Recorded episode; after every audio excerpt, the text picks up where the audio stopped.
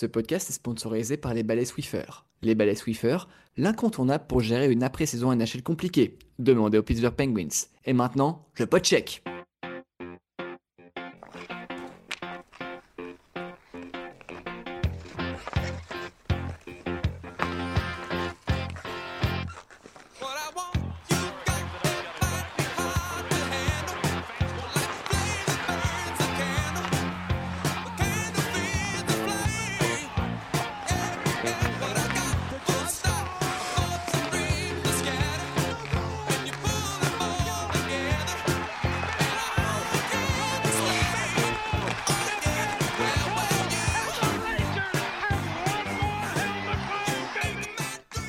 Bonjour à tous et bienvenue dans le Podcheck numéro 3, l'émission 100% hockey et heureuse de vous accueillir pour ce nouveau numéro, un numéro assez riche car beaucoup de choses se sont passées dernièrement dans le monde du hockey.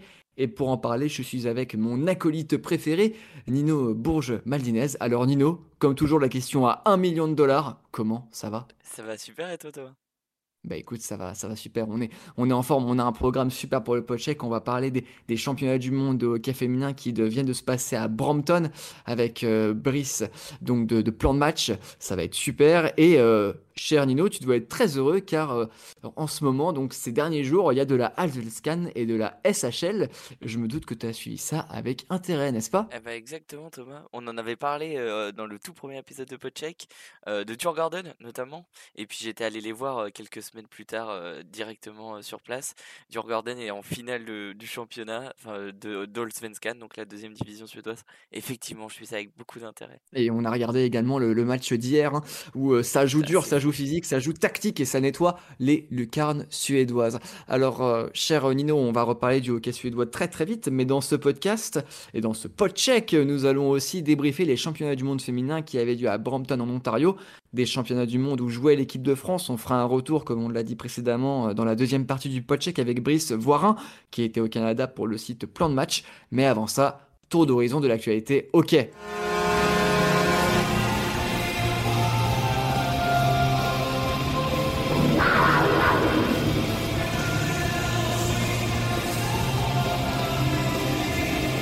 On va commencer par notre championnat local, la Ligue Magnus. Et Nino, tu as des choses à nous dire concernant le triomphe de l'équipe de Rouen effectivement, Thomas, on a pu en discuter toi et moi au fil de la série, mais la Ligue Magnus a donc un nouveau champion, les Dragons de Rouen. Au terme d'une série plaisante et disputée, les coéquipiers d'un Florian Chakiachvili de retour en très grande forme, euh, comme en 2015, euh, où le défenseur international français a tout dominé tout simplement, euh, l'ont emporté face à des brûleurs de loups méconnaissables. On le sait, les BDL ont le meilleur effectif du championnat avec des joueurs d'expérience et de talent sur toutes les lignes, et pourtant, on a eu la sensation qu'ils ont pêché en finale. Seul Brent Aubin et Dylan Fabre ont vraiment répondu, notamment en, attaque, s'offrant respectivement un quadruplé, oui oui, et un triplé, oui oui, toujours sur la, les, sachant que les deux joueurs évoluent sur la même ligne. Euh, malheureusement, pour les hommes de Jirkao, ça n'a pas suffi et Grenoble devra se contenter d'une place en Coupe continentale la saison prochaine, et on évitera de parler de ce but du patin. Alors bien vu, bien vu. Alors on va pas faire criser euh, les, Grenoblois et on ne parlera pas d'un mouvement de kicking qui a lieu durant ce match. Le but a été évidemment accordé. Tu parlais de la Conti Cup, euh, la Conti Cup qui a été gagnée cette année par le HK Nitra et où ton équipe des Ducs d'Angers s'était classée euh, deuxième. en Allemagne, l'équipe de Munich mène 2-0 dans la finale de la Deutsche Eishockey Liga face à Ingolstadt. L'équipe munichoise a fini première de la saison régulière allemande et est la grande favorite. De l'autre côté, l'équipe de Ingolstadt où joue le français Charles Bertrand a encore le temps de renverser la vapeur, la série se disputant au meilleur des 7 euh, matchs. Et euh, Nino, là, je pense qu'on va te faire plaisir et on va parler des finales suédoises. Effectivement, alors euh, on va commencer par le plus haut niveau avec la SHL, la Swedish Hockey League, où Varje affronte KLFTO en finale. les deux équipes ont fini respectivement première et deuxième en saison régulière tout simplement la série la plus logique. Il faut savoir que le match est c'est une série qui va sortir le popcorn tout simplement pour regarder ces matchs. Posez-vous, prenez vos meilleurs sites de streaming parce que vous pouvez pas acheter Seymour, etc. Mais posez-vous avec du, du popcorn parce que cette série elle est tout simplement incroyable. À l'image de ce match 1, euh, menait 2-0 à 20 minutes de la fin. S'est fait remonter à 2-2 pour perdre en prolongation. Et en Suède, c'est pas de prolongation de 5 minutes à 3 contre 3, hein, on remercie la Fédé française. C'est tout simplement 20 minutes à 5 contre 5, comme dans beaucoup d'autres championnats. Et ça nous offre de, très beaux matchs. Et puis on en a parlé avec toi, Thomas, notamment ces derniers jours. C'est aussi la finale en Hockey euh, où Modo, qui a terminé premier, affronte Djurgården, qui a terminé quatrième et qui a éliminé le, dauphin de Modo, Björklöven, au tour précédent en 6 matchs.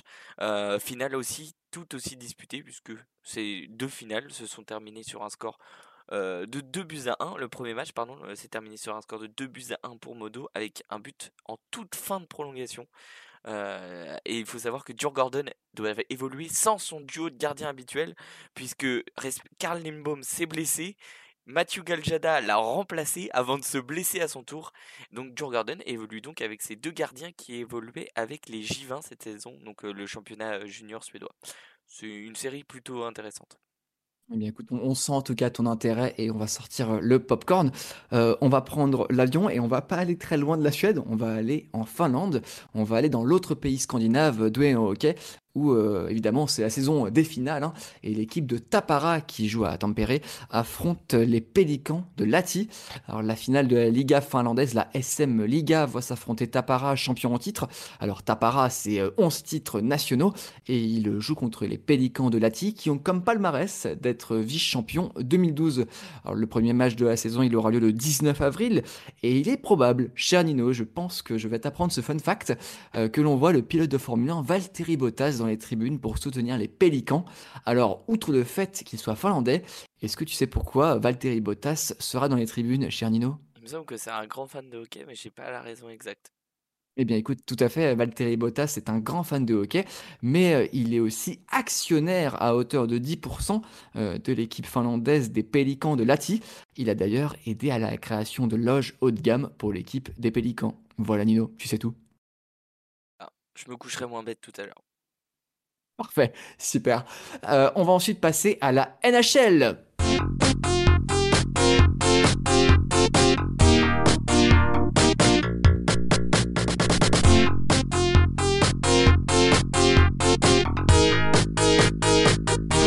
Alors après ce tour d'horizon en Europe, je te propose Dino de partir avec moi en Amérique du Nord pour les dernières infos sur la NHL et pour cette première actualité NHLesque, on va foncer au United Center de Chicago où la semaine dernière l'émotion était forte. Il a été annoncé que Jonathan Taves n'allait pas être resigné par son club de Chicago. Alors les Blackhawks disputaient la dernière rencontre de la saison 2022-2023 face à Philadelphie et malgré un but du numéro 19, l'équipe de Cheetown a perdu en prolongation 5-4. Mais de cette soirée, on retiendra surtout l'ovation gigantesque qu'a eu le trois fois champion du monde de la Coupe Stanley avec ses mêmes Blackhawks. Le centre s'est d'ailleurs confié au micro de NBC Chicago lors du premier tiers de son dernier match avec les Blackhawks. You know, it's our great run here in Chicago is kind of coming to, an end, and obviously on an individual level, um, been a lot of a lot of thoughts, a lot of feelings, just a lot of um, things kind of running through your mind uh, over the last few weeks, and so you know what that's like, you know all good things come to an end and uh, but you know I think can definitely be very appreciative and grateful as we look back on those memories and especially the ones that we shared uh, on the ice together so it's pretty special to be out there and kind of soak that in and feel that love from the fans. I mean, obviously, I'm out there trying to show them how much I appreciate uh, what we've had all these years. Nul doute qu'après Patrick Kane, le départ de Jonathan Taves indique qu'une grande page de l'ère victorieuse des Blackhawks se ferme. On espère pour eux qu'ils soient chanceux et qu'ils repêchent le prodige Connor Bedard. Mais pour ça, il faudra attendre les résultats de la loterie NHL du 8 mai. On va aussi partir à Pittsburgh et c'est un sweep auquel on ne s'attendait pas euh, suite aux non-qualifications en playoff pour les Pittsburgh Penguins, une première depuis 2006. Pittsburgh a sorti les balais et renvoyé le président Brian Burke, le directeur général Ron Extall et son adjoint Chris Pryor. La nouvelle a été annoncée le 14 avril, notamment par le groupe Fenway Sports Management, lors d'une conférence de presse exceptionnelle. On les écoute. This is a tough day for the Pittsburgh Penguins. While we all agreed that it was time for a change, it doesn't impact how difficult the decision actually is. It's also a frustrating day because for the first time in 16 seasons, our regular season has ended and we aren't getting ready for the Stanley Cup playoffs. Our goal is to compete for the Stanley Cup every year. We believe deeply in this core and are disappointed that our season isn't continuing. We're a team. Également, il a été annoncé il y a quelques heures que Brad Treliving, le GM des Calgary Flames et son équipe se sont séparés d'un commun accord. Les Flames ont raté les playoffs cette saison. Autre nouvelle cette fois, Nino, sur le banc des Washington Capitals. Est-ce que tu as quelque chose à nous dire sur l'entraîneur des Washington Capitals? Bah Effectivement, Peter Laviolette a été euh, relevé de ses fonctions, si je puis dire. Euh, saison décevante de la part des Capitals qui n'ont pas pu euh, capitaliser, si je puis dire, sur leur duo Dylan Strom et Alex Ovechkin. C'est vrai que c'était une saison compliquée pour les Capitals, même s'ils avaient quelques recrues intéressantes. il faudra voir comment est-ce qu'ils vont rebondir. On l'espère notamment pour la fin du grand Ovi. Et c'est pour la, la, première fois depuis 2006 que ni les Washington Capitals ni les Pittsburgh Penguins sont qualifiés en playoff. C'est ce qu'on appelle une nouvelle ère. Euh, il y a aussi les playoffs NHL qui ont été annoncés. Et alors la question c'est qui succédera à Colorado, champion de la Coupe Stanley 2022 Alors un début de réponse à cette question sera connu dans les prochains jours car les playoffs NHL débutent dans la nuit du 17 avril. Au total, 16 équipes sont en lice pour soulever la Coupe Stanley. Nino, quelle série vas-tu suivre particulièrement? Même si j'ai une petite idée bah, pour commencer, on va commencer avec le Toronto Tampa Bay, parce que évidemment, mes favoris, ce sont les Maple Leafs de Toronto. Non, évidemment. Mis à, part mon running gag avec les Leafs, c'est difficile de cette année, je trouve, de, de, de donner un vrai favori. parce que oui, il y a les Bruins, mais il semblerait que le vainqueur du trophée du président soit touché par une malédiction depuis un certain temps maintenant. Depuis 10 ans. Ouais, c'est ça. Colorado, ne jamais sous-estimer le cœur du champion, mais la blessure de Landeskog me laisse à penser que ça peut coûter cher euh, à Colorado en playoff. Tampa Bay semble moins fort et New Jersey manque d'expérience en post-season. C'est vraiment ouvert cette année. Bon allez, je vais prendre un risque et dire les Rangers parce que j'ai vraiment envie de voir Ziba, Panarin et Kane être sacrés champions. quelle surprise Quelle surprise, Dino Ouais, on se demande pourquoi, hein, évidemment. Euh, et toi Thomas, quelle série vas-tu regarder avec attention?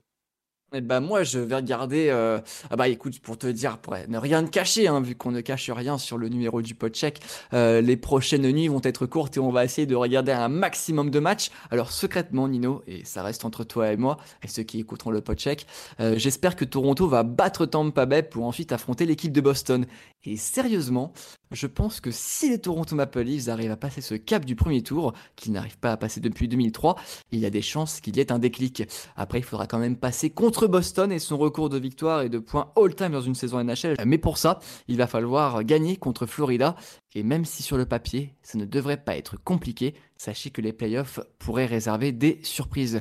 Euh, notez que depuis 2014, l'équipe qui a terminé première de la saison régulière n'a jamais remporté la Coupe Stanley. Et en plus, en 2014, devine qui a inauguré le bal, c'était Boston.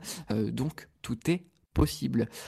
Après cette forte actualité NHL, Nino, je te propose qu'on passe au gros morceau de ce check, qui est le débrief complet des championnats du monde féminin 2023. Mais avant, une petite pause musicale s'impose. Est-ce que tu connais le groupe Astro Out, Nino? Absolument pas. Eh bien, écoute, le groupe Astro Out, c'est un groupe de rock laiton qui avait fait l'hymne des championnats du monde de hockey 2021 qui avait lieu à Riga. Le morceau s'appelle For Glory and Joy, pour la gloire et la joie, et c'est maintenant dans le pot check. There's a fire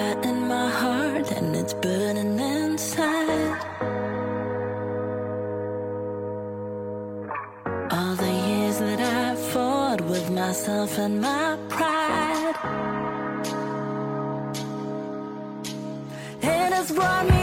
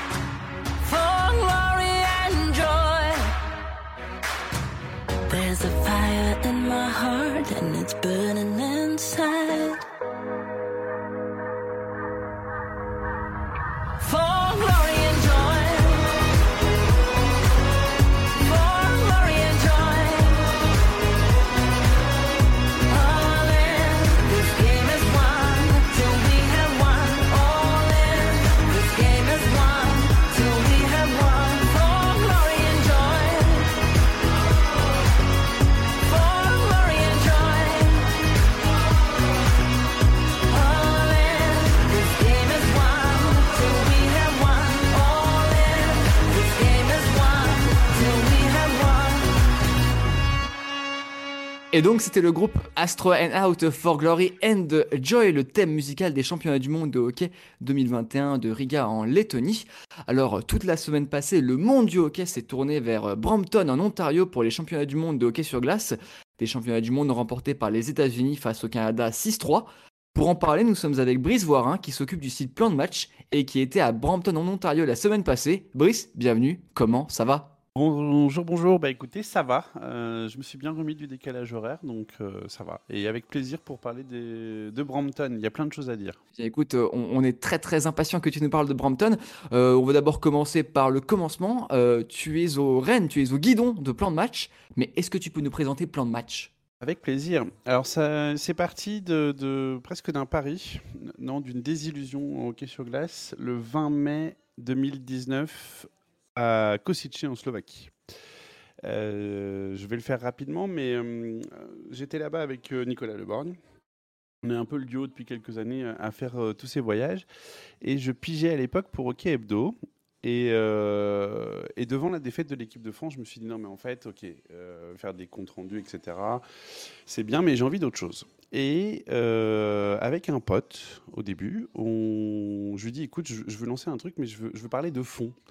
Euh, et puis, euh, j'ai envie de parler de choses qui, se font ailleurs qu'en France, euh, même si ça existe, et notamment les statistiques avancées. Et donc, Plan de match est arrivé en 2019 avec, avec cette idée un peu marketing d'essayer de, faire en sorte que maintenant, dans nos interviews, les coachs passent plan de match. Mais voilà, l'idée est là, et c'est de vraiment de parler de, pas forcément tout le temps de ce qu'il y a sur la glace, mais autour d'un point de vue statistique avancé parce qu'on est un peu fan et euh, on, des fois on troll un peu parce que euh, notamment dans le hockey français c'est pas quelque chose qui est euh, très utilisé contrairement à de nombreux autres championnats. Et puis de parler également de l'aspect économique de l'aspect développement du hockey marketing mapping par exemple. Donc voilà c'est plutôt notre approche. Avec différents formats, des interviews vidéo, des interviews écrits, un podcast, euh, à, peu près, euh, à peu près 10 épisodes euh, par saison. Et puis euh, d'autres choses, euh, on essaye de faire évoluer notre, euh, notre offre à, à chaque nouvelle saison. On, on a commencé un peu en, en fin de saison pour, pour celle-ci, mais on va continuer la saison prochaine, notamment sur des aspects euh, euh, découverte du hockey à travers le voyage. Voilà pour vraiment rapidement présenter le plan de match. On va commencer euh, par une question évidente. Alors, les États-Unis ont gagné face au Canada 6-3 hier. Alors, premièrement, est-ce que cette victoire finale de la part des États-Unis, bah, elle t'étonne? Eh bien, je vais peut-être en étonner certains. Non. Euh, et alors, je, vais m'expliquer. Non, parce que euh, j'ai assisté à la répétition générale une semaine avant, où le Canada a gagné en, prolongation, dans une patinoire pleine, de 5000 spectateurs euh, bouillants, bouillonnants. Mais, euh, mais j'ai senti des Américaines euh, plus, j'allais dire presque plus concernées, plus concentrées. Alors, ça va peut-être vous faire rire, mais j'ai trouvé un arbitrage maison aussi. Euh, et, et cette victoire ne m'étonne pas plus que ça. Ce sont deux équipes qui se valent, euh, avec des, joueurs très talentueuses qui vont former leur propre ligue, enfin tentent de former leur propre ligue. euh, et donc, euh, bah, elles se valent. Et puis, il y a des joueuses qui sont mis en évidence, que ce soit côté canadien, mais aussi côté américain. Non, le score sur la, ça s'est plutôt fait sur la fin de match, mais on a senti une équipe américaine, en fait, une équipe qui joue en équipe, euh, qui, euh, qui était concernée et surtout, et ça, je pense que c'est une vraie. euh, une vraie force pour elle, en tout cas sur ces championnats. Euh, elle lâchait rien. Et, typiquement, quand elles perdent en prolongation, elles auraient pu prendre un coup de massue, euh, mais elles ont continué. Elles ont mis deux buts dans la dernière minute en sortant la gardienne, en prenant les risques. Ça n'a pas marché. C'était même pas en prolongation, d'ailleurs, c'était au tir au but. Et, et voilà. Et donc, en fait, non. Si j'avais eu à parier, euh, j'aurais mis, euh, j'aurais mis euh, les Américaines gagnantes hier, même si c'était au Canada. parce que parce qu'on a senti une vraie équipe de hockey, tout simplement. Alors Et- et également puis, dans ces championnats du monde, on va parler de l'équipe de France qui participait pour la qui participait pour la deuxième fois de son histoire au championnat du monde élite. Alors après 2019 et l'aventure d'Espo où les Français ont été relégués par la suite, c'était le retour en élite et malheureusement bis repetita, les Français ont été relégués de nouveau. Au total, elles ont joué et perdu les quatre matchs de leur phase de groupe, synonyme de, de relégation. On va écouter Grégory Tarlet, interviewé par toi, Brice, qui nous fait le bilan de ces championnats du monde pour l'équipe de France. La mission était difficile, on y croyait fortement. Dans la difficulté, on a quand même réussi à rester unis et ça, à mes yeux, c'est très important. On a su se dire les choses, on a su rebondir après chaque défaite, on prend des buts rapidement et on court après le score. Et, oui, c'est certainement un peu l'histoire des championnats du monde. Bah, je pense qu'on va, retenir le positif de la prise d'expérience de tout le monde. Euh, J'entendais certaines joueuses parler de la jeunesse de l'équipe, mais c'est pas que la jeunesse de l'âge. C'est la jeunesse des nouveaux rôles, c'est la jeunesse d'un management aussi que nous, on doit euh, euh, reconstruire. Euh, donc c'est la jeunesse de l'âge, oui, pour les jeunes qui débutent un championnat du monde élite, mais je dirais que c'est la jeunesse de tout le monde. Si je suis extrêmement positif, je retiendrai que euh, ce championnat du monde est peut-être le début d'une nouvelle histoire. Alors Brice, comment tu as trouvé l'équipe de France à Brampton dans les matchs que tu as observés? Euh, frustrante. Non, alors, je, effectivement, on, on a, euh, on a fait le bilan avec Grégory euh, devant la caméra et un peu en off. On a eu des échanges au cours des championnats du monde. Euh, la mission était dure. Il le savait. Euh, J'ai trouvé malgré tout des filles, euh, je pense, qui ont eu du mal à rentrer dans le championnat du monde et que la défaite face à la Finlande euh, a été compliquée à digérer et ils ont eu du mal à construire euh, ensuite une, une vraie dynamique de groupe. Ça, c'est pour ce qu'on peut voir. Et ensuite, sur ce qu'on peut entendre, ce qu'on peut imaginer, sur un groupe qui est renouvelé avec des cadres qui manquaient par rapport à, Angers l'année dernière, euh, notamment en défense, notamment devant le but. Euh, Il y a eu euh, des jeunes qui sont montés mais qui n'ont pas forcément joué. On a beaucoup joué à trois lignes. Une cohésion de groupe qui a peut-être été plus compliquée à mettre en place sur ces championnats, avec finalement un peu de pression pour elles, parce que c'était important de pouvoir se... de- en tout cas, elles avaient affiché l'aspect quart de finale. Et, euh, et peut-être un, déséquilibre entre les plus jeunes et puis, j'allais dire, un peu euh, les taulières de l'équipe, euh, où ça peut-être parfois été un peu compliqué dans la communication. Néanmoins, elles n'ont rien lâché. Et si on veut retenir du positif, bah, il y avait quand même des joueuses, et je pense à une qui, moi, m'a particulièrement marqué parce que j'ai trouvé qu'elle elle avait encore pris euh, l'ampleur. C'est Jade Barbirati, qui était centre de deuxième ligne dans un championnat élite, et clairement, hein, euh, je veux dire, il y a une vraie marche entre la D1A et l'élite. Et, euh, parce qu'on parle de la Finlande, mais même la Suède, ils étaient prêts, l'Allemagne, ils étaient prêts. Et finalement, le fait d'encaisser des buts assez rapidement dans chacun des matchs, a été un peu compliqué pour les filles mentalement. Et euh, Chloé Horard, d'ailleurs, nous le dit après le dernier match en disant voilà, on, y croyait vraiment parce qu'il y avait une option, même au dernier match, de battre la Suède. Ce qui aurait fait très plaisir à Nino, euh, donc de battre la Suède, euh, sauf qu'elle prenne deux buts rapides. Et Chloé Horard nous dit en zone mixte, après on a perdu de l'énergie, en fait sur le banc il n'y avait plus d'énergie. Elle y croyait toujours, mais remonter deux buts face à la Suède en élite, alors qu'elle-même pouvait, pouvait être reléguée, je pense que ça a été très compliqué euh, pour elle ensuite. Euh, mais pour moi, et je vais terminer là-dessus parce que, excusez-moi, je parle beaucoup. euh, L'objectif, il n'était pas sur, ce- championnat du monde élite. Alors, c'était un objectif de se maintenir. Maintenant, et, Grégory le dit aussi en, fin de championnat, leur vision, c'est Milan 2026. Donc, là, toutes les, les, joueuses les plus jeunes, Manon Oscodan, euh, Jade Barbirati, euh, Louane Mermier, euh, qui a joué aussi sur le dernier match euh, en défense. Euh, elles ont pris de l'expérience. Donc, le problème, c'est qu'il va falloir remonter que euh, potentiellement ça peut être aussi très très loin et encore avec moins de supporters et même le, soutien des familles puisque euh, alors aujourd'hui c'est prévu pour euh, se faire en Chine Euh, donc ça va être compliqué Euh, et puis que le niveau et ça aussi il faut le noter c'est ce qu'a dit Grégory et c'est ce qu'on a vu aussi entre 2019 et 2023 le hockey français a évolué mais tous ceux qui sont en élite ont aussi énormément évolué. La République tchèque, qui, face au Canada, face aux États-Unis, fait un match quasi parfait. C'est-à-dire qu'elles mettent de l'intensité, mettent du physique, euh, techniquement c'est plutôt très propre, ça va vite, ça patine. Euh, bah, à la fin, elles s'en prennent quand même 5 ou 6. Alors on parle des États-Unis et du Canada, certes, mais, mais voilà.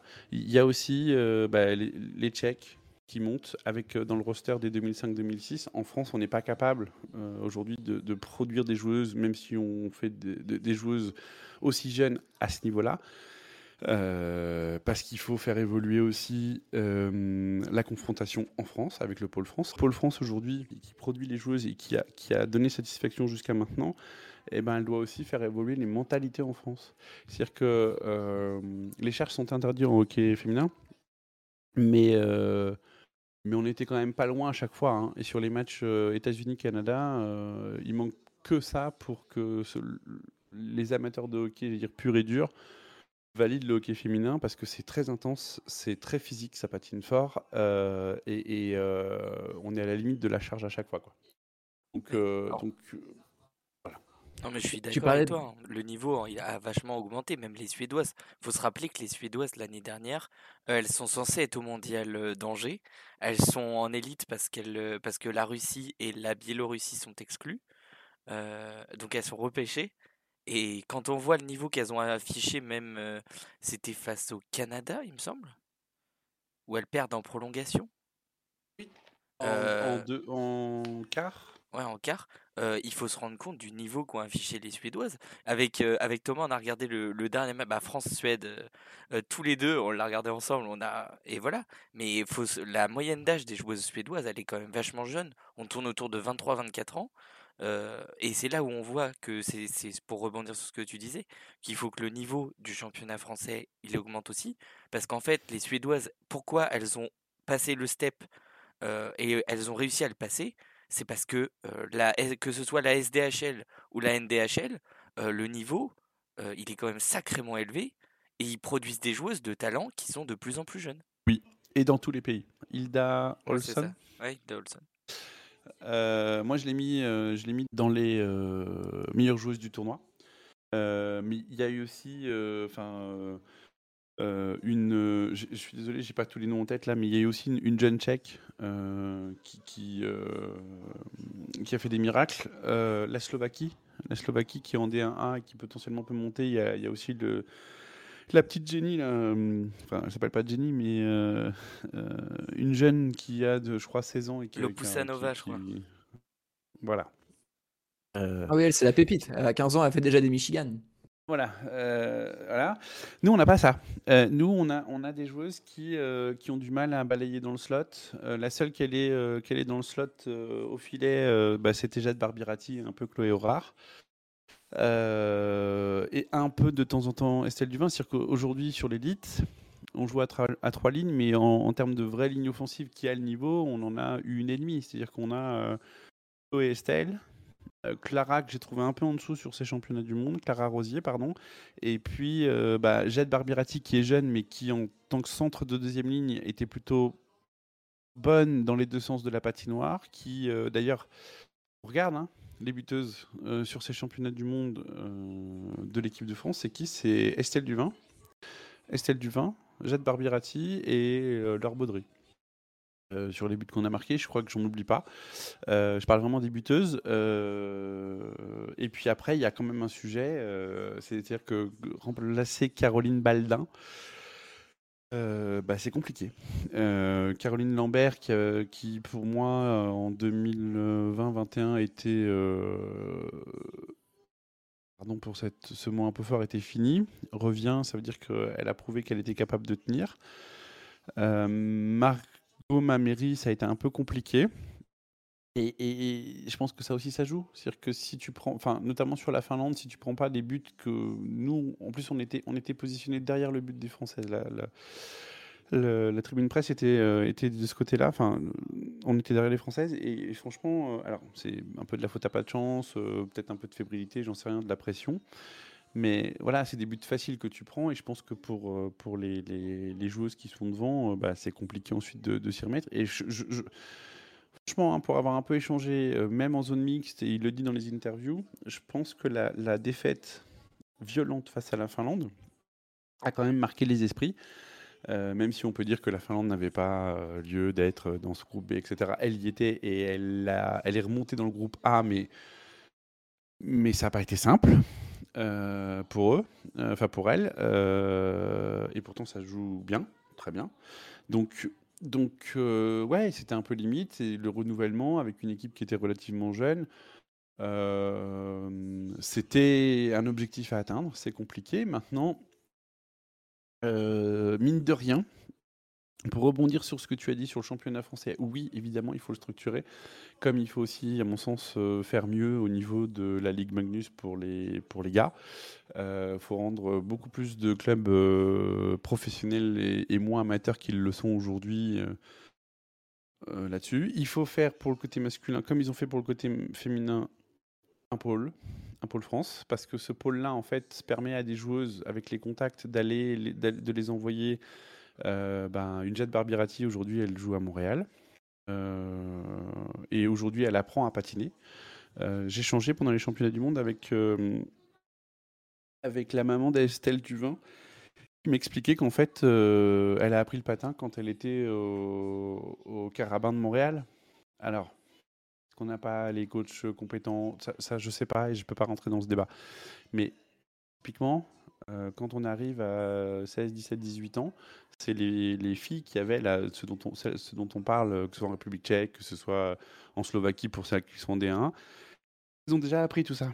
Donc elles peuvent passer à quelque chose d'un peu plus technique, d'aller euh, gratter les palais dans les bandes. Et ça, euh, malgré tout, les filles ont été capables de le faire. Euh, elles sont capables aussi de se frotter euh, à des plus grands gabarits, parce que ça aussi c'est un sujet dans le slot, dans les deux sens de la patinoire, euh, parce que, euh, parce que bah, typiquement, euh, Lisa Sedel, qui a une très bonne vitesse, mais quand elle, euh, elle est face à, une Finlandaise ou, ou une Suédoise qui est un peu plus carrée, euh, bah, c'est compliqué. Quoi. Euh, donc, donc tout ça fait que, euh, mine de rien, bah, elles sont à leur place, elles se sont battues avec leurs armes. Je pense que c'est un peu dur malgré tout, les, scores, parce que sur euh, l'Allemagne 3-0, je pense que euh, si, alors, avec des si on ferait, le monde, hein, mais si elle marque le, le- la- le- la pre- les premières ou si elles reviennent à 2-1 à un moment, il y a un poteau ou une barre, bah, c'est plus le même match. Euh, et puis je disais, la cohésion de groupe, nous c'est ce qu'on a un peu ressenti avec Nicolas dans les échanges qu'on a pu avoir. Euh, à la fin, c'est une expérience dans le- duquel ils vont pouvoir prendre du positif. Euh, le staff, euh, dans sa globalité, est plutôt, est plutôt bien structuré et a vraiment cet objectif de Milan. Euh, C'était une opportunité de pouvoir rester euh, en élite, ça se fera pas. Euh, mais il y a d'autres jeunes qui, poussent, et notamment au niveau du poste de gardienne, qui sont Pôle France depuis l'année dernière. Voilà, ça va prendre du temps, mais ces joueuses-là vont partir à l'étranger. Évoqué Jade Barbirati, il y en a d'autres. Chloé Horard et au moins Chloé Horard va jouer en PHF, donc euh, Ligue nord-américaine, etc. etc. Et, euh, et Estelle Duvin, ben, ça va peut-être ou la Suisse ou la Suède, qui est quand même une grosse ligue euh, qui autorise les charges. Et donc ça veut dire que d'ici 2-3 ans, niveau IHF, les charges seront autorisées. Parce que apparemment, les premiers retours des joueuses suite à, cette saison, c'est que c'était plutôt positif. Euh, je sais que euh, Estelle Duvin euh, a été scoutée pour éventuellement une équipe en PHF. Alors après, est-ce que ça va se faire pour X ou Y raison Ça, j'ai pas le fin mot de l'histoire, mais malgré tout, il y a certaines Françaises qui sont regardées. Mais c'est peut-être un peu juste en termes de roster pour euh, se maintenir en élite. Je ne sais pas si vous avez vu d'autres matchs que l'équipe de France. Je pense que c'était compliqué de les voir euh, en France. Mais, euh, mais voilà, c'est-à-dire que quand vous aviez même un. Alors après, c'était le groupe A, mais même un, euh, Suède-Finlande ou même un Allemagne-Hongrie, alors c'était un peu moins en rythme. Mais voilà, il y avait parfois un peu plus d'intensité, un peu plus de patinage, et c'est probablement ce qui nous a manqué. Euh, mais, je reste sur du positif parce que, parce que, euh, parce que malgré tout, même quand elle prenait des piles, lâchait pas. Voilà, euh, à 6-1, enfin à 6-0, euh, voilà, elle essaye de marquer, elle continue face à la Finlande. Ils n'ont pas lâché. La Hongrie, ça s'est joué à pas grand-chose. Euh, je ne sais pas si vous avez vu le match ou revu en replay. C'est les, Mais c'est les deux premiers tiers qui ont mis les Françaises dans le jus. Oui, et, et, euh, et très et oui, ça aussi on l'a évoqué, c'est-à-dire que premier tiers, bah, c'est un peu compliqué. Le plan de match face à l'Allemagne, c'était de marquer les premières. Bah, mon manque de bol, pardonnez-moi, mais euh, c'est pas ce qui s'est passé. Donc après, c'est du hockey de rattrapage. Le hockey de rattrapage, c'est compliqué. Euh, mais malgré tout, les troisièmes périodes sont plutôt bonnes. Euh, face à la Suède sur le dernier match, euh, voilà, elles sont un peu effondrées, elles ont, elles ont pris but sur but. À la fin du deuxième, et c'est ce que dit Laure en zone mixte à, fin, à la fin, elle nous dit bah voilà, on a, on, a parlé entre nous, on a dit bah, il faut qu'on gagne le troisième tiers. Elle gagne le troisième tiers de 1. Euh, la Hongrie, euh, s'il n'y a pas 3-0, alors, en plus je crois que c'est sur un contre, euh, je fais ça un peu de mémoire, mais euh, et qu'il n'y a pas la charge appelée contre Clara Rosier en milieu de troisième tiers. Euh, ben, on peut être à 2-2 ou, ou, euh, ou on est à 3-2 à ce moment-là et potentiellement si on prend pas les 5 minutes, la France avait plutôt le momentum. Donc tout ça c'est plein de petits détails. C'est plein de petits détails sur lesquels euh, le staff n'a pas forcément la, maîtrise. Et avec une équipe qui était un peu jeune, un peu juste sur différents niveaux malgré l'évolution du hockey. Et, voilà, et à la fin c'est vrai que quand tu regardes de manière, j'allais dire vraiment statistique, bah ouais, c'est 4 défaites. C'est euh, 14-1, c'est euh, 4-2, c'est 3-0 et c'est 8-2. Pour le je crois. 3-0, si, si- tu le permets, Brice, ils sont aussi tombés sur une grande gardienne qui est Sandra Abstreiter. Oui, alors, ça c'est le sujet aussi. C'est, euh, C'est-à-dire que on a un peu manqué d'efficacité devant, mais on est aussi tombé sur des gardiennes. euh, Enfin, je- désolé, je perds les noms, mais euh, c'est Sarah. euh, euh, ouais. euh, Sandra, Sandra Abstreiter. Sandra Abstreiter, pardon.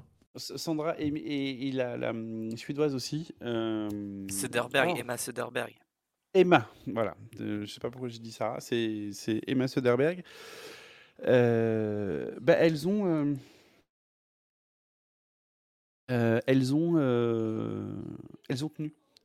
Mine de rien, je pense que si on avait une, Corinne, décidément, une Caroline Baldin, eh ben, peut-être que la Hongrie, ça aurait tourné différemment. Peut-être que l'Allemagne, on aurait été plus serré. Ça, c'est un vrai sujet. Je pense que le staff en est conscient. Euh,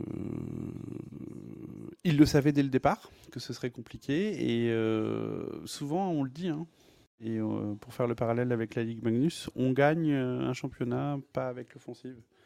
On gagne le championnat avec une bonne défensive et surtout avec un très bon ou une très bonne gardienne. Alors là, l'idée, c'était pas de gagner le championnat, mais, mais je pense que, que ouais, on a peut-être, et on l'avait identifié avec Nicolas dès l'année dernière, on a peut-être peut-être un point faible à ce niveau-là. Euh, à voir comment ça va évoluer dans les prochaines années. Et puis le manque d'efficacité devant, probablement, qui fait que bah, à la fin, c'est- compliqué. Mais Alors, euh, dans- dans ces championnats du monde, les Françaises, elles n'ont pas réussi à remporter un match et les regrets étaient nombreux. Euh, comme tu as dit, Brice, tu as eu l'occasion d'échanger avec Chloé Horard. Elle s'est d'ailleurs exprimée à ton micro et on l'écoute tout de suite. On savait que si on gagnait la Suède de 3 buts, on pouvait se maintenir. Euh, on a espéré jusqu'au bout. J'ai entendu Greg dire ça aussi. Donc euh, je pense qu'on a vu, on a essayé de, se battre. On a commencé le match vraiment fort. On, on s'est battu, on s'est battu, mais je pense qu'on s'est pris un but, deux buts et on a commencé un peu à en descendre. Euh, sur le banc, il y avait un peu moins d'énergie. Je pense que on a pris un petit coup. on espérait tellement haut que je pense que quand on s'est pris un au début, on a, commencé à descendre parce que on y croyait vraiment au, maintien. Alors, Brice, l'objectif des Bleus, ils étaient les quarts de finale pour éviter la relégation, mais on se doutait que la marche était assez haute pour les Bleus. En effet, presque un tiers des joueuses présentes à Angers lors de la montée en D1A n'étaient plus à Brampton. Euh, Pour toi, bien que tu l'aies bien développé euh, il y a quelques minutes, à quel point ça a joué dans la balance? Euh, ça a joué, je pense, aussi sur la cohésion de groupe. C'est-à-dire que euh, il y a, enfin, pour la petite anecdote, euh, parmi les plus anciennes, il y avait ce qu'ils appelaient la team Céline. Euh, c'est des joueuses qui ont, euh, on, va dire plutôt entre 27 et un peu aux environs de 30-32 ans. C'était euh, euh, Gwendoline Gendarme, Laure Baudry, Athéna Locatelli et d'autres. Et puis là, il y est arrivé une petite jeune. Je pense que la cohésion a eu du, mal. Et puis, puis après, c'est le manque d'expérience. Ça a joué, clairement. Je pense que c'est c'est peut-être euh, 75% du, du, du résultat euh, parce euh, parce qu'elle découvrait l'élite. Euh, on a eu au micro euh, Louane Mermier et on en a eu une autre aussi. Euh, je suis désolé, mais euh, j'ai- plus tout retenu. Euh, elle découvrait l'élite dans le pays du hockey. Euh, parce que ça, c'est vrai qu'on n'en a pas parlé, mais. Alors, Angers, c'était extrêmement bien organisé. Vraiment. Euh, Là, j'avais presque l'impression d'être un, un tournoi IIHF euh, masculin élite. Alors, ça fait peut-être bizarre quand je dis ça, mais, euh, mais les, les, les- les- femmes, c'était un peu le parent pauvre du hockey sur plein de sujets, sur le prize money, sur, sur la façon dont ça pouvait être considéré, etc. Là, il y a un peu un changement de politique euh, de l'IHF. Alors, est-ce que ça va rester que des mots? Je sais pas. Mais euh, il fallait voir l'engouement aussi des, des- supporters, notamment canadiens et américains, mais pas que. Euh, et je pense que pour les, les, les, les plus jeunes, ben, tu as un peu l'impression de vivre un rêve, en fait. Parce que euh, parce qu'en face de toi, enfin, tu l'as pas joué, mais tu pouvais la croiser. Pardon. Euh, Poulain, c'est un peu euh, Connor McDavid. Euh, tu avais euh, sur une patinoire les meilleures joueuses de la planète. Et, effectivement, même quand tu joues, la Suède, et dans, un de nos podcasts avec Laure Baudry un peu avant ces championnats du monde, elle avait dit nous l'objectif c'était Hongrie-Allemagne. La Suède, j'y crois pas parce que il, y a beaucoup de jeunes joueuses talentueuses parce qu'ils ont du développement, parce que le hockey c'est dans la culture, parce que, parce que le hockey c'est normal. Et même s'il y a des problématiques avec la Fédé sur l'organisation, euh, il y a des individualités qui font que ça fonctionne. Donc, je pense que pour moi, enfin vraiment, si on revient sur des stats, 75%, parce que, euh, parce que, un, tu découvres, parce que c'est nouveau, parce que tu peux vivre un rêve, et ensuite parce que le staff a joué à trois lignes. C'est-à-dire que, euh, enfin, euh, Léa Berger, euh, Shana Casanova, un peu de Perrine Lavorel. Enfin, je crois que Léa Berger, elle n'a pas un shift des championnats du monde. Alors justement, Ah, on a les stats de, de l'IHF. Alors, il y a plusieurs joueuses qui ont un temps de glace inférieur à 5 minutes par match sur donc le tournoi. Il y a Léa Berger qui n'a joué aucune minute.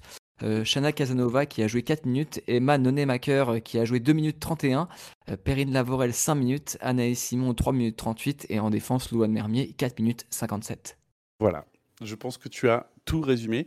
C'est-à-dire que avec cette intensité, tu fais aussi des doubles, tu fais faire des doubles shifts à tes à tes vétérantes devant et derrière. Enfin, et à l'inverse, regarde le nombre de minutes de Athéna Locatelli par match.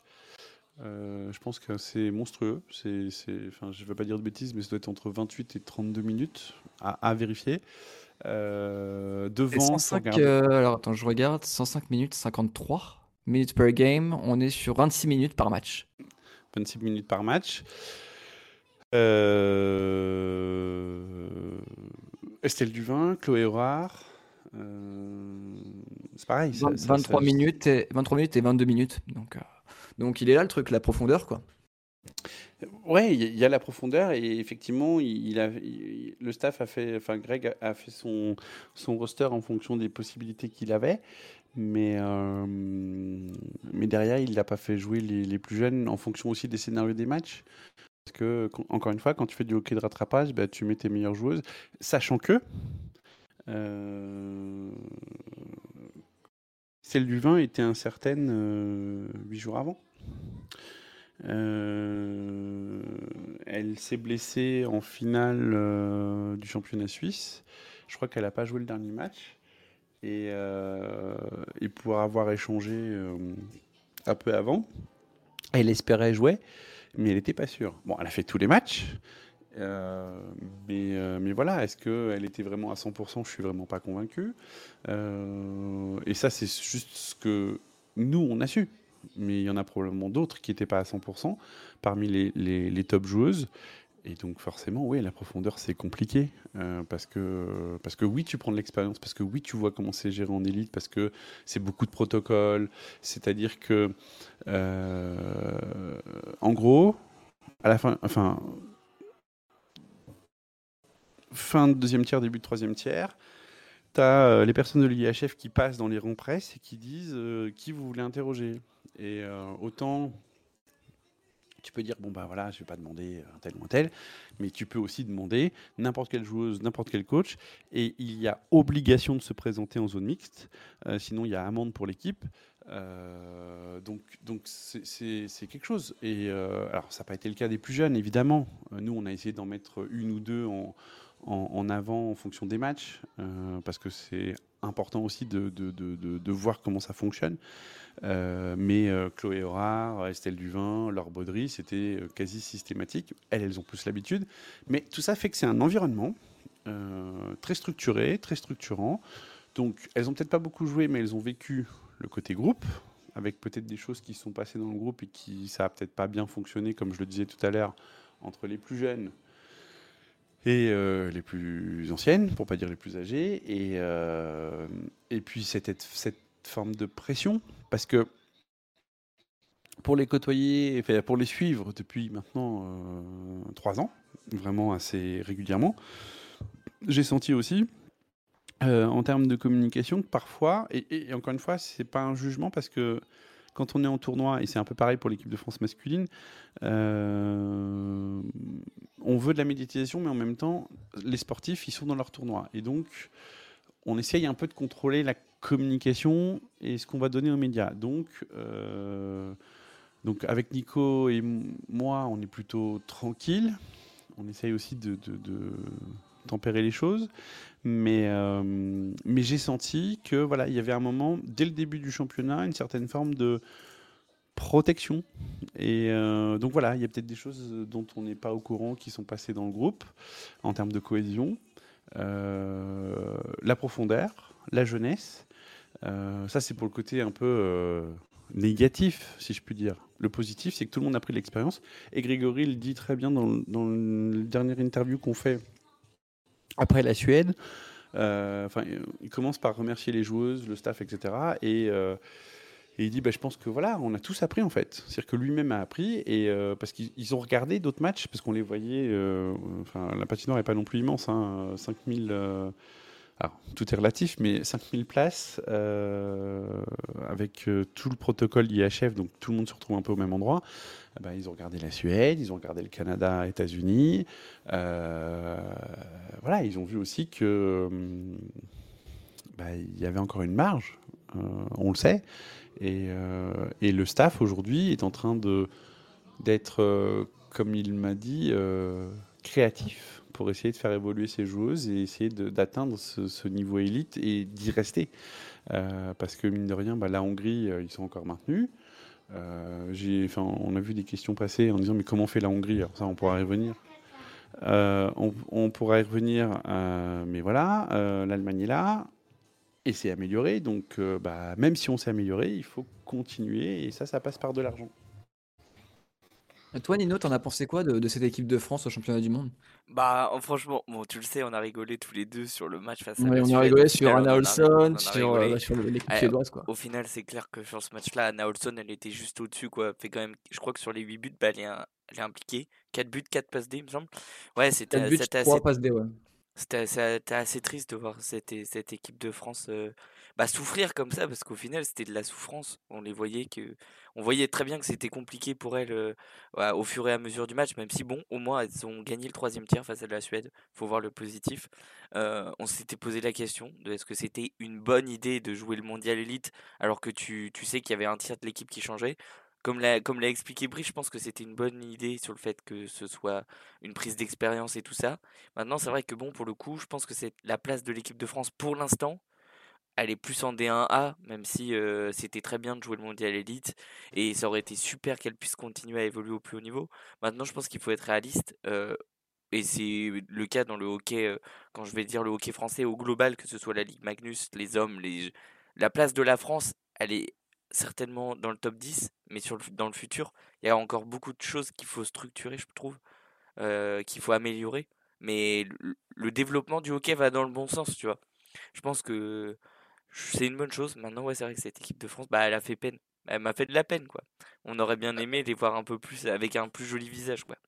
Mais heu, heureusement qu'on a un pôle, heu, heureusement qu'on a un pôle France qui est qui commence à à bien être développé quand même, parce qu'il y a il y a une époque, on n'avait pas ces infrastructures-là aussi, quoi. Bah, c'est ça. C'est pour ça qu'il- que je dis que le, la place de la France, elle est, est dans le futur euh, en élite, parce que on, l'a très bien vu déjà. On a vu que les filles étaient capables de monter en élite. On a vu que les hommes étaient capables d'être en élite. Ça fait qu'ils le sont quand même de plus en plus. Euh, voilà, je pense que le hockey français est en train de se développer. Euh, c'est un constat qui se voit aussi dans les résultats en Coupe d'Europe, même si bon, voilà, il y a eu, euh, y a eu le, le couac de Grenoble en Ligue des Champions. Mais on peut aussi voir le fait que Angers soit, ait fait deuxième en Conti Cup et soit pas passé très loin de la remporter. Le fait que Rouen soit allé plus loin en, Ligue des Champions, il y a de ça, il y a ça, oula, ça fait peut-être 4 ans maintenant quand même. Mais, mais voilà, le hockey français progresse à l'international. Maintenant, il y a encore des steps à, passer, tu vois. On, parlait de la Suède, on parle de la Hongrie. dans, en termes d'infrastructure, j'ai l'impression que ils sont encore une marche au-dessus en termes d'organisation et tout ça. Je pense qu'il faut que la France continue de progresser, mais je pense qu'on est sur le bon chemin. Heu, je lisais aussi le parcours de Sarah McLeod, qui a été la coach du Japon, puis de la République tchèque. République tchèque qui a fini, heu, 3 au championnat du monde et heu, je lisais, heu, quelqu'un qui disait, «Est-ce que ça serait pas mieux de mettre une coach canadienne?» Pour l'instant, ça me semble compliqué, tu vois, je pense. Je sais pas ce que t'en penses toi, Thomas, mais c'est vrai que on l'a vu surtout avec les femmes, et c'est ce que disait Brice tout à l'heure, les, Américaines et les Canadiennes, elles sont en train de développer l'APHF, qui est une super idée, et franchement, j'invite ceux qui apprécient le hockey féminin à, à regarder l'APHF, parce que en termes de développement du hockey féminin, je pense que c'est ce qui peut se faire de mieux. En fait, l'objectif de l'APHF, c'est un peu d'être la, la NHL euh, version féminin, le quoi. le le problème, c'est que les ligues féminines en Amérique du Nord, elles ont, heu, elles ont eu du mal à percer, quoi. Enfin, moi, je me souviens encore de de Dany Rylan en 2015 qui, heu, qui lance une ligue féminine nord-américaine et encore une fois, tu as une histoire de finance, tu as une histoire d'exposition, c'est pas pas évident aussi pour les femmes de perdurer. Ce qui fait que, heu, tu as des joueuses, na en équipe nationale, je prends l'exemple de Sarah Filler ou d'Hilary Knight qui performent incroyablement en équipe nationale et moi que que j'adorerais voir en club, tu vois? En ligue nationale féminine, heu, aux États-Unis ou au Canada et tu peux pas les voir parce que parce qu'il y a pas y a pas la place, quoi. Ah ouais, mais c'est pour ça que pour répondre à ta question, après je laisse la parole à Brice, mais pour répondre à ta question, moi je pense que c'est une bonne chose de laisser euh, la parole euh, aux, femmes, tu vois, enfin de, laisser la place aux coachs canadiennes qui ont beaucoup de choses à apporter. Après je pense que Grigory Tarlet fait un, fait un bon travail aussi, il faut, faut être honnête, euh, cette équipe de France-là, je pense qu'elle pourrait pas faire beaucoup, beaucoup mieux sur le mondial. Alors oui, je suis totalement d'accord. Pardon. Hein. Elle pouvait pas faire beaucoup mieux. Enfin, elle pouvait faire mieux avec des meilleures entames de match, euh, avec la qualité qu'elle avait. Euh, après, sur les coachs, euh, ben, on en revient sur quelque chose de récurrent dans le hockey français. C'est le nerf de la guerre, l'argent. Je sais pas si vous avez vu, enfin moi je l'ai pas vu, mais on m'en a parlé à un moment sur la finale Magnus. Je crois que le président de la fédération intervient et dit euh, que beaucoup d'argent est mis sur le hockey français, ou en tout cas de l'argent est mis sur le hockey euh, féminin, ce qui est vrai. Euh, mais le budget de la fédération, c'est 5 millions d'euros. Aller chercher un coach canadien, une coach canadienne, peu importe, féminin ou masculin, ça a un coût. Et aujourd'hui, en tout cas, la stratégie, la politique de la fédération, c'est pas d'aller vers ça. C'est d'être euh, créatif avec ses coachs. Le binôme Grégory Tarlet, Sébastien Roujon fonctionne bien parce que Sébastien Roujon, c'est le c'est le patron du pôle France. Donc, en fait, il est dans, dans la détection des gènes. Il fait monter avec les seniors en fonction des rosters, des possibilités, etc. Donc, pour synthétiser, on est à notre place. On est peut-être même au-dessus de euh, par rapport aux infrastructures qu'on a, par rapport à notre championnat euh, féminin. On est peut-être même au-dessus de ce que on est réellement en fait. C'est-à-dire que avec les moyens que qu'il y a pour le hockey féminin, encore une fois, je critique pas le fait qu'il n'y ait pas de moyens. C'est on fait avec les armes qu'on a et on fait plutôt bien.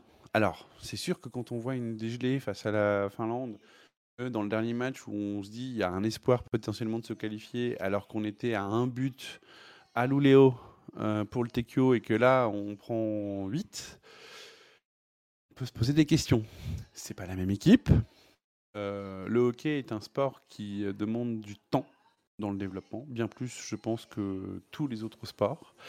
Et, euh, et même, encore une fois, c'est la vitesse, la vitesse de développement qui fera la différence parce que euh, bah, entre 2019 et 2023, euh, le hockey féminin dans sa globalité s'est amélioré. Nous aussi, mais peut-être pas suffisamment vite. Alors après, la question c'est euh, comment, pourquoi, enfin comment on va chercher les fonds, qu'est-ce qu'on met en place? Parce que ce qui est mis en place aujourd'hui par la fédération, pour prendre le hockey féminin, il a été pensé un temps de le développer pour le hockey masculin. Euh, c'est que ça fonctionne. C'est que on a quand même, malgré tout, euh, beaucoup de joueuses euh, établies dans des ligues reconnues. Enfin, en Finlande, l'année dernière ou l'année d'avant, on avait de enfin, euh, Athéna Locatelli, Clara Rosier, ah, il y a eu Estelle Duvin, il y a eu Emmanuel Passard, Laure Baudry, Marion Alimos, euh, qui potentiellement pourrait être à moyen terme le coach de cette équipe de France, et parce que apparemment elle fonctionne très très bien en Suède. C'est quand même, euh, faut le faire. S'imposer en tant que Français, parce que là aussi, le hockey est un sport extrêmement conservateur et très hiérarchique. C'est-à-dire que même si vous avez beaucoup de talent, euh, à talent équivalent entre un Russe et un Français, une Russe et un Français, un Suédois ou un Français, on prendra le Suédois. Euh, et ça, c'est une expérience que peut vous dire, euh, enfin que, que, oui, l'explique très bien euh, Anthony Reck, Valentin Clairaut quand ils ont fait plutôt jeune des tests en Suède. On leur a dit ouais, t'es bon, tu vaux largement le Suédois qui est là ou le Russe, mais t'es français, donc tu sautes parce que parce que le hockey français est pas reconnu. Parce que euh, euh, bah, il y a un point. Euh, encore une fois, c'est l'arbitrage. On peut penser qu'on est parano, mais effectivement, il y, a- des choses qui sont revenues. Alors, on critique pas l'arbitrage d'IHF, c'est un peu, voilà, c'est feutré, etc. Mais on peut se poser la question est-ce que bah, la France, c'est pas les États-Unis, c'est pas le Canada? Et alors, je sais pas si vous le saviez ou si vous le savez. Moi, je l'ai vraiment compris là. En fait, les vestiaires sont répartis en fonction du ranking. Donc, euh, bah, quand vous êtes numéro 1, numéro 2, vous avez euh, le meilleur vestiaire, euh, le plus proche de la patinoire, le plus grand, etc. Et puis, bah, quand vous êtes ranking 10, euh, bah, là, les Françaises avaient de la chance, elles avaient un vestiaire qui était plutôt correct à Brompton, mais à Espoo, elles étaient dans le couloir. Donc, tout ça, ça joue. Alors, il faut aller chercher ce ranking, mais euh, bah, développer le hockey en France, c'est compliqué. Il faut trouver des moyens. On a un championnat féminin qui est quand même euh, compliqué. Euh, là, dans le roster, on avait quand même Athéna Locatelli qui avait dit qu'elle était à la retraite. Finalement, elle est revenue et je pense que le staff était très content de la voir revenir.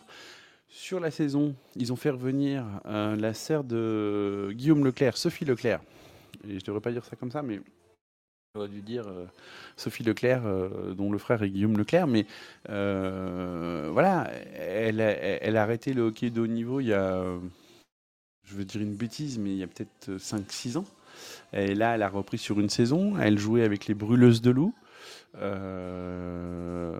elle a plutôt bien fait. hein. Mais quand vous avez. Enfin. une qui m'a profondément marqué, c'est euh, Caroline Hervé, la, la défenseuse américaine, 20 ans, NCAA. Euh, ouais, c'est pas, pas le même truc, quoi. Enfin, je veux dire, euh, on est. On, on peut pas rivaliser. Alors, encore une fois, comparer le Canada et la France, c'est- un peu. euh, Peut-être n'importe quoi, mais. Mais voilà, c'est. Le, hockey français, c'est euh, avancer avec le système D. C'est trouver. Enfin, vraiment, je reprends ce que, ce que j'ai eu comme échange c'est être créatif. C'est-à-dire faire beaucoup avec peu. Et euh, ça peut être frustrant. Ça donne pas envie aux gens d'aller voir. Parce que franchement, quand tu te déplaces, euh, que tu fais quatre matchs de ton équipe, quand tu es supporter, quand tu es journaliste, c'est différent parce que tu peux voir tous les matchs. Donc tu vois des matchs euh, très très intenses comme euh, États-Unis-Canada, mais quand tu es supporter et que tu décides d'acheter euh, que, que les matchs de l'équipe de France, franchement, tu sors à la fin, tu es, déprimé, donc tu n'as plus envie. Et donc c'est aussi un problème parce qu'il n'y a, a, plus de suivi, c'est compliqué, parce que c'est la même chose au niveau des hommes. Les hommes, c'est dans un peu moins d'un mois maintenant. Euh, enfin, je veux pas présumer, mais euh, ça va être très compliqué aussi. Euh, faut pas se leurrer. Euh, avec une équipe de France plutôt axée Magnus, avec ceux qui ont de l'expérience qui vont pas forcément être là, et je pense qu'on va encore avoir des joueurs qui vont pas se présenter pour X ou Y raison. Entre le planning, les équipes qu'on a en face, enfin Suède, Finlande, Finlande qui joue à domicile, Suède qui joue quasiment à domicile. Euh, euh, États-Unis, euh, ça va être compliqué. Et donc effectivement, on est plutôt à notre place. Et l'enjeu de la Fédé, c'est passer de à moyen terme, long terme, de 5 à 15 millions d'euros. Il est là le sujet. C'est-à-dire que si on fait un résumé en deux lignes, en deux phrases, en fait, on peut en rigoler de la prestation de l'équipe de France, mais on devrait en être fier. Sauf que c'est compliqué parce que tu vois quatre défaites. Enfin, en plus, la première, c'est vraiment euh, 14-1. Enfin, je veux dire, c'est. Donc, mais après, encore une fois, la Finlande n'a rien à faire là. Ok, mais 8-2 contre la Suède alors qu'il y a un an, euh, enfin un an et demi, tu, tu... on est d'accord, la, la, Finlande n'a rien à faire là. Quoique, encore une fois, pour rentrer dans le groupe A, bah, ça n'a pas été simple euh, pour la Finlande, euh, parce que mine de rien, tu as d'autres équipes qui montent, mais, mais je te l'accorde, oui, la, la, la Finlande n'a rien à faire là, mais 8-2 contre la contre la Suède, 3-0 contre l'Allemagne. C'est sûr que quand tu regardes effectivement le bilan, là je l'ai en face de moi, c'est 5 buts marqués, 29 buts encaissés, euh, 2 buts transformés sur 11 powerplay et euh, 9 buts encaissés en infériorité numérique sur les 29 buts encaissés au total. Voilà. Euh... Et aussi les 61 minutes de pénalité. C'est-à-dire qu'en gros, euh, la France était la première des équipes ayant disputé le tournoi préliminaire en termes de minutes de pénalité. 61 minutes de pénalité. Oui, euh, alors ça, euh, je pense qu'il y a des fois des pénalités, on, elles ont été prises, on n'a pas tout compris. Euh, et notamment, il y en a une, moi, qui m'a marqué, bah, justement, c'est contre la Suède. Euh, on est vraiment en face. Alors ça se passe au bout de la patinoire et je vois Chloé Roire vraiment tomber. Mais alors tomber en mode... Euh, en, même en Ligue Magnus, c'est 5 minutes. C'est-à-dire que c'est euh, pris au cou, on la tord dans tous les sens, elle tombe devant le but. Il n'y a rien. Jeanne Barbirati, euh, bah en fait, euh, est-ce que c'est un manque d'expérience? Je suis même pas sûr, parce que tu le vois à peu près dans toutes les ligues. Bah, elle met une charge euh, à la joueuse qui a fait ça, et elle, elle prend deux minutes. Donc, si tu veux, euh, encore une fois, vous allez dire, mais il veut taper sur l'arbitrage. Non, mais, mais voilà, il y a eu des choses comme ça, parce que c'est aussi arrivé côté, côté français, mais beaucoup plus rarement. Et quand on prend un peu de recul, on se dit, bah ouais, quand même, euh, effectivement, on prend beaucoup de pénalités, mais pourquoi Est-ce que finalement, on n'est pas un peu pointé de doigt? Parce que c'est un peu facile de dire, de toute façon, la France, encore une fois, on est vraiment dans quelque chose de très hiérarchique. Euh... Pour moi, mine de rien, si, si, si j'ai envie d'être très positif, bah, en fait, elles ont bien fait. Et c'est là le sujet. C'est-à-dire qu'elles ont bien fait, c'est-à-dire qu'elles sont à leur place. Euh, elles sont en D1A avec une équipe renouvelée et euh, elles pouvaient espérer des quarts de finale en jouant bien. euh, Enfin, en jouant bien, c'est pas ce que je veux dire. En jouant le jeu face à la Hongrie et ça s'est pas joué à grand-chose. Et peut-être que là, ça enclenche autre chose dans, dans la tête parce que tu as ce que tu fais sur la glace, mais ça joue aussi dans la tête, dans la cohésion de groupe. C'est peut-être pas la même chose si tu gagnes contre la Hongrie quand tu te présentes face à l'Allemagne. Et, euh, et ensuite, même face à la Suède, parce que clairement, euh, le 3-2 de Luléo, euh, pour avoir discuté avec certaines joueuses, elles l'ont en travers. Et, euh, et elles espéraient à Angers prendre un petit peu leur revanche, ce qui n'a pas eu lieu. Et je doute pas que certaines ont dû parler dans le vestiaire en disant Mais on va se rattraper là. Elles prennent deux buts rapidement. Et je pense que ça s'est effondré psychologiquement parce que elles y croyaient. Enfin, elles. Tout le monde, le staff, les joueuses croyaient que contre la Suède c'était possible. Il y a plein de petits détails qui pouvaient te faire dire que ça pouvait être possible. Au-delà du fait que les Suédoises sont beaucoup plus talentueuses, sont euh, individuellement beaucoup plus fortes. Euh, L'envie, parce que quand tu vois l'équipe de France aussi, euh, ça tu l'as dit précédemment, je pense qu'avec Nino, on est tous les deux d'accord, c'est que peu importe le score qu'il y a eu, il y a toujours eu de l'envie dans l'équipe de France. Peu importe qu'elle soit menée euh, 6-0, euh, 3-0, il y a toujours eu de l'envie, il y a toujours eu une envie d'aller attaquer, comme quoi c'est pas fini tant que c'est pas fini, quoi. Exactement. Et ça, par contre, c'est vrai qu'on peut le reconnaître. C'est-à-dire que. C'est pareil, c'est un échange que j'avais eu euh, au cours du podcast avec Laure Baudry en disant on est les révoltés, on lâche rien, on lâche rien. Et effectivement, elles n'ont rien lâché. Euh, quitte des fois, je pense, à, prendre des, piles parce que, euh, bah, parce que tu continues à attaquer et que ça fatigue et que tu prends des minutes de glace sur un peu les mêmes trios, les mêmes. Euh, enfin les mêmes lignes euh, devant et derrière, ça a été compliqué. Euh, mais franchement, encore une fois, elles sont plutôt à leur place et que plein de petits détails, franchement, si elles prennent pas 14-1 mais qu'elles prennent 7-1 face à la Finlande au premier match et pas autant de buts trop rapidement, euh, ben limite c'est normal et tu peux un peu construire là-dessus parce que de toute façon tu t'attendais pas à faire un exploit face à, la Finlande. Euh, le lendemain, je crois, tu joues la Hongrie. euh, donc elles y sont allées malgré tout. hein, et elles ont été dans le match à partir du troisième tiers, malheureusement. Et puis il y a cette pénalité qui est justifiée. Euh, contre Clara Rosier qui fait que tu n'as plus aucune chance. Donc tu grilles un gros joker. euh, et c'est quand même l'équipe qui est le plus à ta portée. Encore aujourd'hui. Ce sera peut-être moins le cas demain. Parce que eux ont des financements et donc euh, ont des infrastructures pour développer leur hockey féminin comme masculin. Et ça risque d'être euh, compliqué de se maintenir. Parce qu'on parle de la Hongrie. Tout à l'heure, j'évoquais que l'année prochaine, ce sera en Chine. Mais en fait, on n'en est même pas sûr. Parce que pour le D1A féminin, la Chine a signé 3 ans. Sauf que la Chine peut monter en élite à partir de l'année prochaine. Et il faut savoir que la Chine met beaucoup d'argent, prend aussi beaucoup de joueuses nord-américaines qu'elle euh, Naturalise. euh, naturalise. Ok, c'est le jeu. Euh, Enfin, c'est le jeu. Ce- euh, les règles le permettent. Est-ce que c'est bien, est-ce que c'est pas bien Ça, c'est un autre débat. Et donc, bah, si l'année prochaine la Chine est en élite, puisque le championnat du monde aura lieu au mois d'août, euh, est-ce que la D1A aura lieu en Chine? C'est pas sûr. Euh, mais derrière, il y a aussi. ça, c'est pour le côté un peu règlement. Est-ce que ça va se faire en Chine, pas en Chine? Parce que voilà. Mais surtout, euh, bah, il y a de l'argent qui est mis sur la table et qu'à un moment, bah, avec les moyens qu'on a, et encore une fois, je ne pointe pas la fédération parce que les choses sont bien faites sur le hockey féminin, puisqu'on parle du hockey féminin. Euh, encore une fois, euh, je pense même qu'en en, étant relégué dixième, euh, on est probablement, avec une équipe jeune, hein, renouvelée, on, le dit depuis le début, mine de rien, euh, j'ai presque envie de dire on a pas mal paru. Alors si, parce qu'on s'est pris des piles, mais voilà, il y a eu de l'expérience, il y a eu des choses intéressantes, des joueuses qu'il faut encore développer, mais on est à notre place et ça c'est pas ni le staff ni les joueuses. Alors les joueuses vont se développer euh, bah, beaucoup en Amérique du Nord pour le coup, pour les plus jeunes, beaucoup qui sont dans les cégeps. C'est que le début, Euh, il y avait des absentes, enfin il y avait une absente euh, qui jouait en, en NCAA. Alors, est-ce qu'elle aurait tout changé et révolutionné? Non, c'est sûr. Mais malgré tout, voilà, c'est pas un- une équipe au complet, voilà.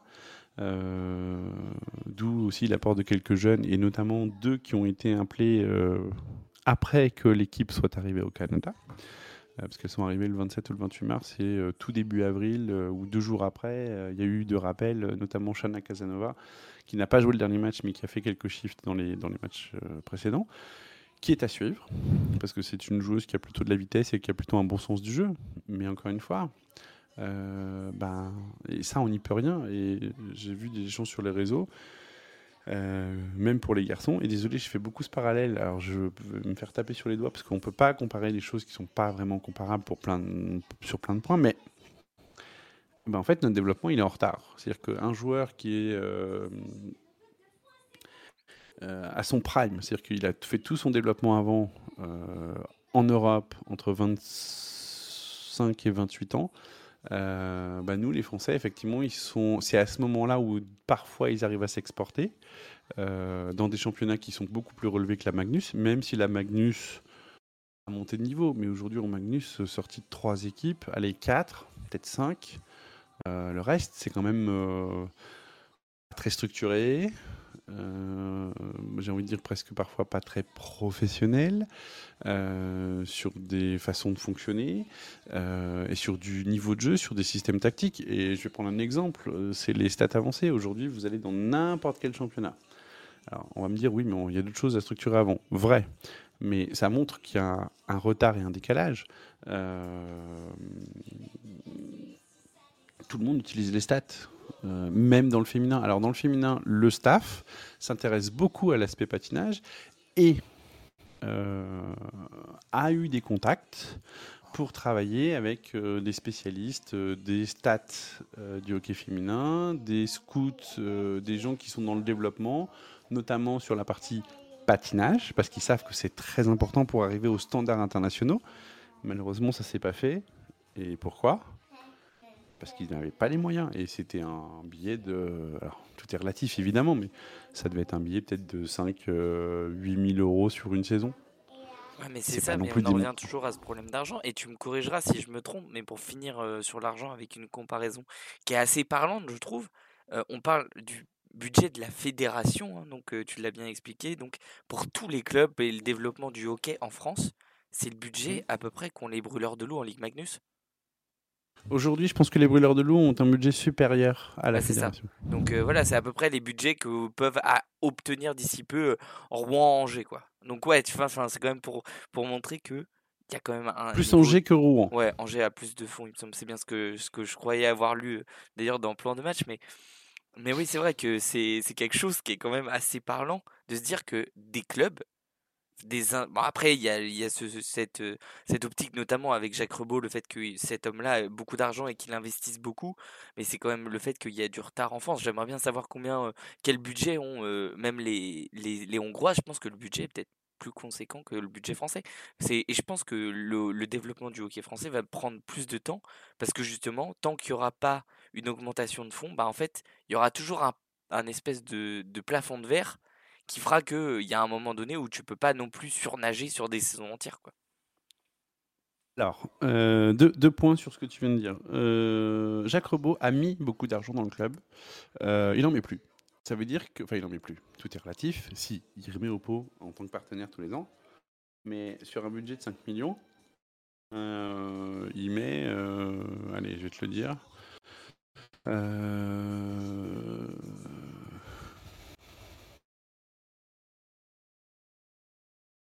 met à peine 3%.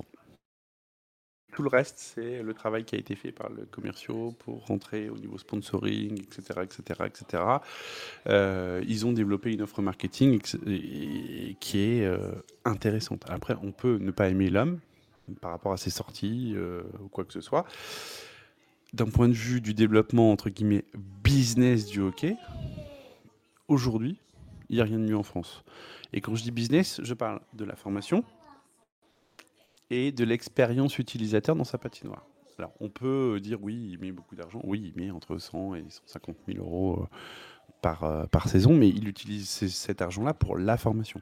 Aujourd'hui, un des joueurs dont tout le monde parle, c'est Dylan Fabre. euh, qui a rayonné sur cette finale, même s'il l'a perdue, bah, c'est issu du centre de formation de Grenoble. Et il y en a d'autres qui suivent derrière. Et c'est pareil. Grenoble dit, bah, nous, en fait, on dépense de l'argent, et puis après, les clubs, bah, euh, donc on a dépensé de l'argent, entre guillemets, pour le former. Et puis bah, derrière, les clubs euh, qui ne l'ont pas formé euh, proposent des contrats bien plus élevés. Et forcément, le joueur, la carrière est courte. Bah, il va choisir peut-être Grenoble, pas Grenoble justement, mais Bordeaux, Gap, Rouen, Angers. Et, j'en que- profite, euh, j'en profite, Brice, pour te, pour te couper, excuse-moi, mais il y a eu des rumeurs, même cet après-midi, concernant un potentiel départ de Dylan Fabre euh, pour, pour d'autres ligues européennes. Alors ça c'est très bien. Ça c'est très bien. Et alors ça c'est un autre sujet euh, qui est par contre est, est très bien fait. Désolé on a un peu digressé mais, euh, mais euh, qui est très bien fait avec le Pôle France. C'est-à-dire que le Pôle France c'est l'humain au départ. Qu'est-ce que veut euh, l'athlète Euh, Est-ce que tu veux aller à un très très très haut niveau? Et donc dans ces cas-là on va t'accompagner, on va t'ouvrir des portes pour aller, pour, pour aller jouer à l'étranger. Parce que le hockey féminin reste quand même un petit monde.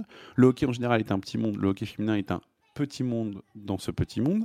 Euh, et pour revenir sur les hommes, euh, j'espère pour lui qu'il ira plutôt en Finlande, même si c'est un, mode de fonctionnement qui est assez particulier, mais qui est plutôt professionnel. Enfin, encore une fois, ça dépend toujours des clubs, mais c'est plutôt professionnel. Mais euh, il y en a un qui aurait dû partir à l'étranger. C'est Simonsen, il n'est pas parti. Il a fait une saison avec Amiens qui, alors, elle est honorable sa saison, mais dans une équipe qui a coulé, bah, pour repartir à l'étranger, ça va être compliqué. Euh, Mais même Baptiste de Bruche, qui a signé à Bordeaux, euh, ça a été officialisé cet, cet après-midi. euh, Baptiste Bruche, il était quand même vu comme un joueur de talent qui était censé être amené à s'exporter. bah, voilà. Colotti, on Alors- peut parler de Colotti aussi. Alors la question c'est pourquoi il s'exporte pas? Et là il y a plusieurs sujets. C'est ça.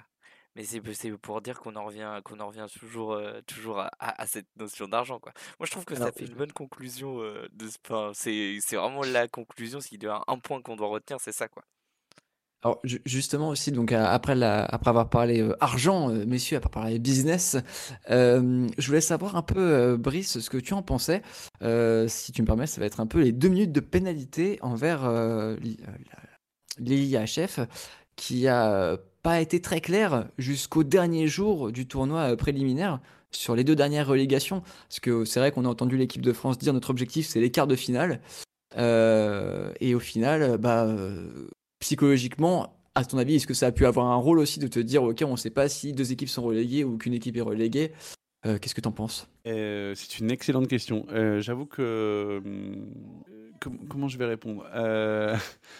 Bah, Il faut dire que c'était quand même pas très clair. hein. Ah, Parce que Non, c'est- alors, enfin, non, moi, je, non, je non. trouve ça, je trouve ça étonnant quand même que tu es une, que t'aies une l'institution internationale qui, le dernier jour du tour préliminaire, te dit Au fait, on a dit que c'était une équipe, mais ce sera deux. Oui, non, on confirme que ce sera deux équipes qui sont rétrogradées. Tu joues pas, tu joues pas de la même façon, quoi.